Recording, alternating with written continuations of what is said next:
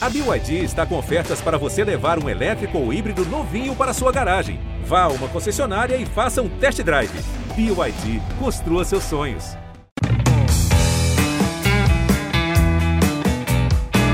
Fala pessoal que acompanha o podcast GE Fortaleza, eu sou Thaís Jorge do GE. Globo e estou aqui com os meus amigos Márcio Renato do Glória e Tradição e também do projeto A Voz da Torcida do GE e Beatriz Carvalho, que é do GE. Globo, a gente vai repercutir esse sorteio da, da Libertadores, oitavas de final. É, torcedor do Fortaleza aí muito feliz é, com essa classificação. Márcio, já já a gente vai falar sobre a classificação e falando logo sobre o adversário, que é o Estudiantes da Argentina. É um adversário tradicionalíssimo, que todo, toda a América conhece bem e agora o Fortaleza vai ter essa chance de disputar dois jogos. Márcio, bem-vindo, querido. Tudo bem com você? O que, que você achou desse adversário do Fortaleza? Fala, Thaís, fala, Bia, todo mundo que está acompanhando aqui mais um episódio do podcast de Fortaleza. Thaís, assim, o Estudiantes é um time de muita camisa, né? De muita tradição. É um tetracampeão da Libertadores, então isso já impõe muito respeito. E vem num momento muito bom, tá? Muita gente na Argentina avalia que essa geração agora dos estudiantes talvez seja a melhor desde a época do Verón, né? Quando ele atuava por lá. Então, é um time muito forte, está jogando muito bem, é uma espécie de sensação lá do futebol argentino, mas é um clube que provavelmente vai sofrer aí com a janela europeia, né? Talvez perca uns quatro titulares para o futebol europeu agora no final de junho. Então, é um time que talvez não seja o mesmo quando as oitavas de final chegarem. Eu acho que o Fortaleza demonstrou que tem condições de fazer grandes jogos contra grandes adversários, então é, não custa nada sonhar, né? Do nosso lado não custa nada sonhar. Por outro lado, se passa do Estudiantes, né? O chaveamento ele é bem interessante, porque do outro lado você tem Libertar e Atlético Paranaense, que me parecem clubes bem mais acessíveis do que o Estudiantes. Beatriz Carvalho, a gente acabou, né, cobrindo o, o jogo do Fortaleza, jogaço contra o Colo-Colo, né? Acho que agora todo mundo sabe mesmo, de fato, o poder do Fortaleza do Voivoda, né? Porque tinha vencido os dois jogos contra o Alianza Lima, mas faltava essa vitória vitória aí do Colo-Colo. Bia, como é que foi esse jogo? Conta pra gente o que é que deu para tirar do Fortaleza, né, que se classificou para as oitavas. Me fala um pouquinho. Oi, Thaís. Oi, todo mundo que está acompanhando a gente aqui no GE Fortaleza, Márcio. É, a gente acompanhou esse jogo que foi um jogo assim de fortes emoções, né? Porque o Fortaleza começou marcando, o Colo-Colo é, tirou um pouco a vantagem, terminou 4 a 3 é, muito porque também no segundo tempo o Voivoda fez muitas modificações, pensando também em poupar algumas peças, mudando bastante ali no ataque, e acho que, que por esse motivo também deu uma, uma caída, uma leve caída de produção. É, mas vale destacar, né, enfim, a força do Fortaleza na competição como um todo, e esse duelo também, que entrou forte, entrou firme, né, para fazer uma boa atuação diante do Colo-Colo, já que valia essa classificação, era decisivo. É, destacando também as atuações de quem, marca, de quem marcou gols no confronto, Moisés, é, o Romero e o Pikachu, que eu acho que, que vão sendo nomes fortes né, do Leão nessa temporada, principalmente é, o Pikachu, né? Ele é já vinha se destacando muito na competição internacional, vem fazendo bons jogos, e desde a temporada passada, desde a chegada dele, ele é esse cara que ali dá passes e também marca gols, então ele aparece para tudo, né, digamos assim. E o Moisés também teve uma boa atuação, marcando dois gols, acho que é, teve boas jogadas ali também, chegava na área, às vezes não conseguia finalizar direito, mas mandou o pé certo e conseguiu marcar esses dois gols. É, e o Silvio Romero que chegou para ser o, esse cara do time, né? Esse cara do time, principalmente nessas competições internacionais. E eu pontuo esses jogadores muito porque, e essa vitória também muito porque é, é essa coisa que a Thais falou, né? Reforça a marca do Fortaleza, a tradição do Fortaleza, mostra o time para o mundo, né? Para o mundo do futebol, futebol sul-americano e, e, tudo mais. É, então foi uma vitória forte, uma vitória importante, uma classificação que, sem dúvidas, para além de, da questão do futebol jogado, também serve muito nesse âmbito, né, de levar o Fortaleza para, para mais bocas, para mais lugares. É, e mais cedo a gente falava na central do GE sobre a importância né, de ter o Voivoda e o Silvio Romero também, que são dois, é, duas personalidades ali do, do futebol sul-americano, é, já atuaram ali no, no futebol argentino, então já tem um conhecimento maior de causa, tem uma experiência. Então, assim, o, tudo isso fez parte de um planejamento né, do clube, desde o início, priorizando muito essa questão da competição internacional na hora de montar seu elenco, buscando peças que fossem também de outros mercados, mas que contemplassem essa ideia do futebol sul-americano e que deu, vem dando certo, né? E que acho assim, é, o Estudiantes não está mal, está bem, é, é líder na primeira fase, foi líder no, na primeira fase do Campeonato Argentino, acabou perdendo ali para o Argentino Júnior nas quartas, mas é, analisando assim bem por cima as duas equipes para esse, esse, confronto da, das oitavas, eu acredito em um jogo bem equilibrado entre os dois. Não sei se o Márcio vai concordar comigo, se a Thais vai concordar comigo, mas eu vejo assim. É, Márcio, nos grupos de, de torcedores aí do Fortaleza, o que, é que você tem analisado? O pessoal já está se organizando para viajar para a Argentina? E no nível, no, no, se a gente tivesse aí um nível de dificuldade, né, desse, desse adversário, diante de todos os possíveis, é, qual, qual seria esse nível de, de dificuldade aí que você traça? Olha, Thaís, se você for pegar o termômetro do torcedor, a conversa tá assim: estamos a sete jogos do Mundial de Clubes, tá? Então, então esse é um, é um parâmetro sempre arriscado, porque o torcedor tá muito empolgado, né? Essa classificação ela foi de fato muito contagiante, basta ver é, a quantidade de pessoas que foram até o aeroporto, né? Receber o Fortaleza voltando lá da viagem do Chile, então tá todo mundo acreditando bastante. Com relação à viagem, eu acho que vai muita gente, tá? Fortaleza deve colocar aí mais uma vez duas ou três mil pessoas na Argentina, sem sombra de dúvidas. A galera está sofrendo um pouco, né? Porque as passagens estão muito caras, agora vai ser autoestação, mas está todo mundo pesquisando já. Hoje no grupo virou, nos grupos virou é, é, é, grupo de cotação de passagem aérea. Tá todo mundo realmente planejando essa viagem, inclusive eu, tá? Quero muito estar lá, vou estar de férias, então eu quero estar muito lá curtindo esse jogo em La Plata, tá? Com relação ao nível de dificuldade, eu acho assim, eu acho que tem escalões diferentes, né? Eu vejo uma primeira prateleira com Palmeiras e River Plate. Eu acho que as campanhas, inclusive, traduziram muito isso. Campanhas impecáveis. Palmeiras ganhou de todo mundo, gabaritou, né? Como se chama. O River só não ganhou de todo mundo porque esbarrou no Fortaleza aqui no Castelão. Acho que tem uma outra prateleira, um pouco mais abaixo, que para mim tem Atlético Mineiro, Flamengo e Estudiantes. O Estudiantes pela bola jogada Flamengo e Atlético Mineiro pelos elencos que tem, tá? Nem tá jogando tanta bola assim. Um pouco mais abaixo, eu vejo ali o Boca Juniors, que tem muita camisa, jogar em casa é sempre um diferencial para eles lá também. Tem a arbitragem aqui entre nós e depois tem um bloco ali com Colón e Libertar. Então eu acho que o Fortaleza nem pegou o mais difícil, mas também andou muito longe de pegar os mais acessíveis. Eu acho que é um adversário duro, mas que dá para acreditar a depender muito do que vai ser o jogo na Arena Castelão, tá? Vai depender muito do que o Fortaleza vai conseguir levar de vantagem para a Argentina. Se a gente conseguir uma vitória aqui, eu acho que tem muitas possibilidades do Fortaleza surpreender mais uma vez o continente.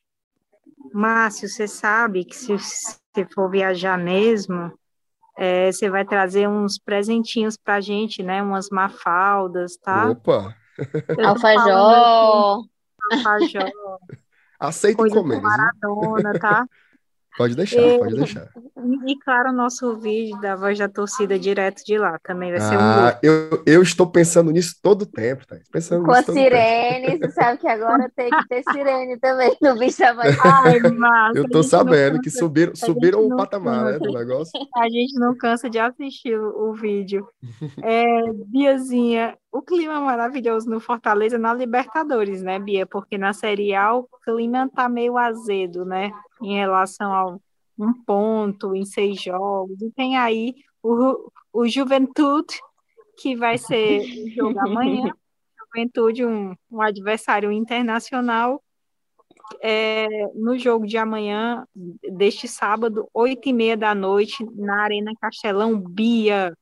E aí, o que esperar desse Fortaleza?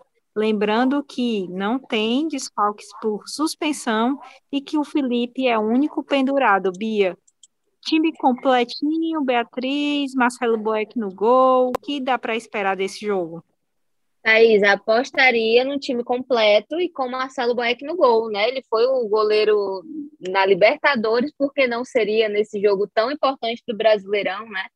Acredito que o Voivoda está apostando muito nele nesse momento e que, é, inclusive, estava comentando, né? No final do jogo do Colo-Colo, o Voivoda já estava mudando algumas peças ali, tirando a galera da ataque, Silvio Romero, Moisés, Lucas Crispim, colocando outros jogadores, e eu acredito que esse tenha sido um movimento mais para poupar também, pensando nesse jogo pela, pelo Brasileirão, que está devendo está devendo bastante, né? No caso, Fortaleza no Brasileirão.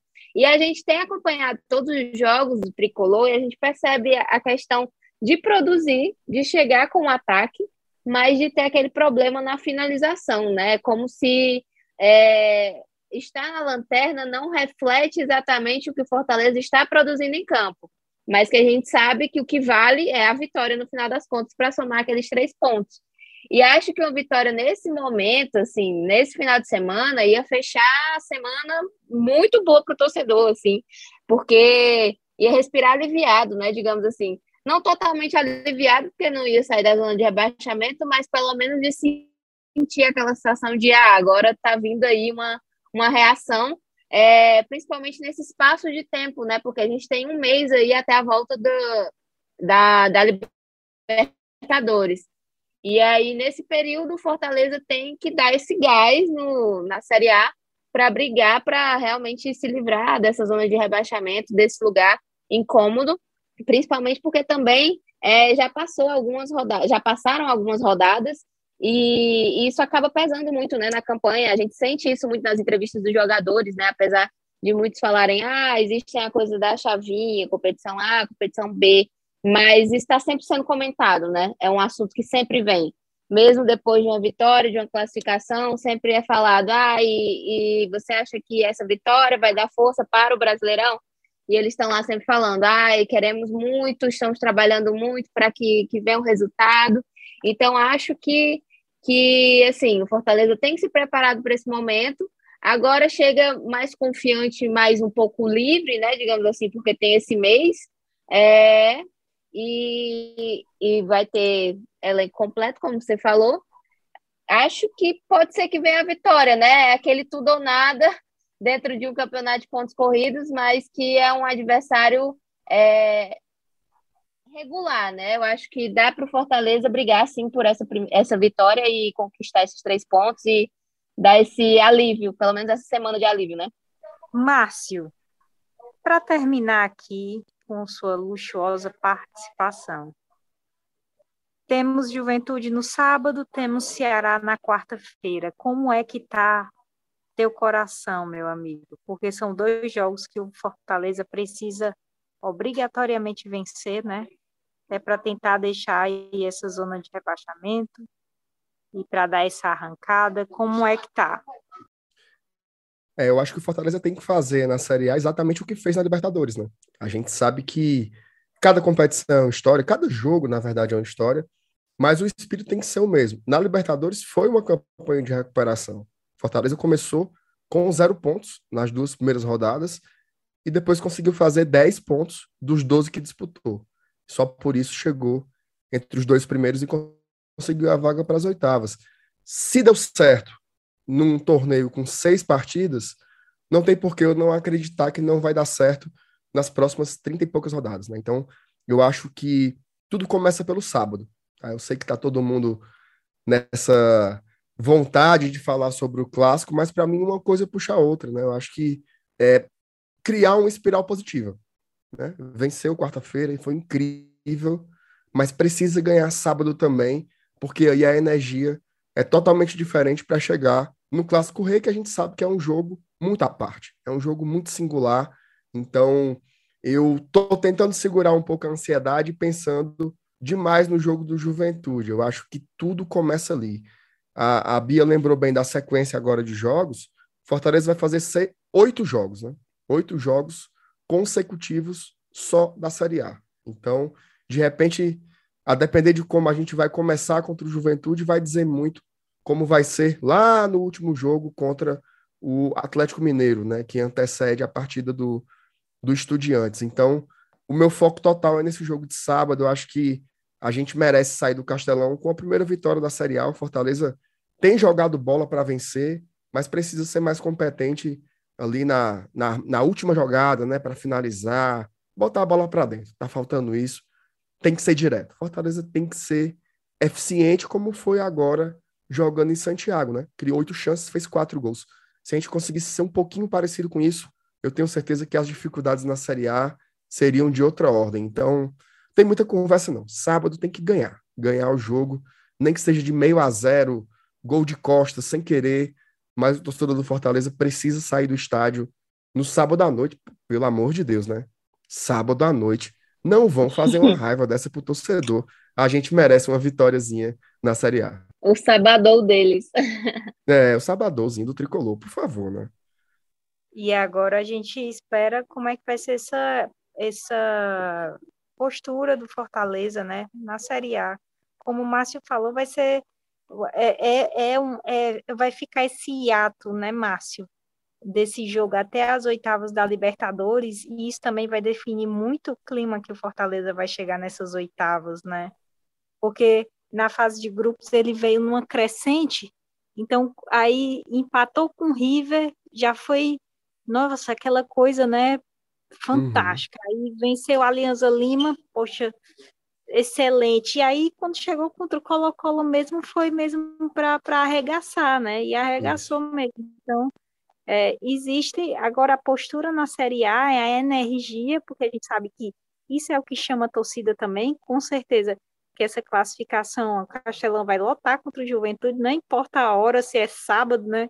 Oito uhum. e meia da noite, mas vai lotar também, e aí se vence, já chega embalado aí contra o Ceará também, e, e, tem, que, tem que ver a manutenção de torcedor no estádio, de esperança, de sócio-torcedor, enfim, de estabilidade, de comando técnico, enfim. É, a gente vai acompanhar todos os, os, os, os capítulos né, dessa história aí que o Fortaleza está escrevendo. Lembrando que o Márcio está sempre no A Voz da Torcida, né? Depois dos jogos ele manda o videozinho dele. Eu e Bia estamos sempre na cobertura dos jogos. É, e, e, vocês podem acompanhar tudo também, sempre no nosso GSE, no Globo Esporte. Márcio, quero te agradecer muitíssimo, você que estava viajando, né? Chegou aí na correria para gravar. Muito obrigada, meu amigo. Imagina, eu que agradeço. Estamos aqui. Semana que vem estamos de volta. Espero que com notícias boas, né? Com relação à Série A também. Mas é sempre um prazer estar aqui falando com vocês e com a galera também do Tricolor de Aço, que está feliz. Tomara que a gente mantém esse sorriso aí no final de semana também, tá bom? Excelente, Biazinha, muito obrigada. Valeu, Thaís, valeu, Márcio, valeu todo mundo que ouviu a gente e até a próxima semana. Quero agradecer ao Bruno, que fez essa edição de podcast. Bruno, muito obrigada. Ao Rafa, o Rafael Barros, que é o coordenador, e André Amaral, que é gerente de podcast do GE um excelente final de semana para todo mundo e a gente volta depois ou antes, acho que antes, do Clássico Rei contra o Ceará. Até mais, um abraço.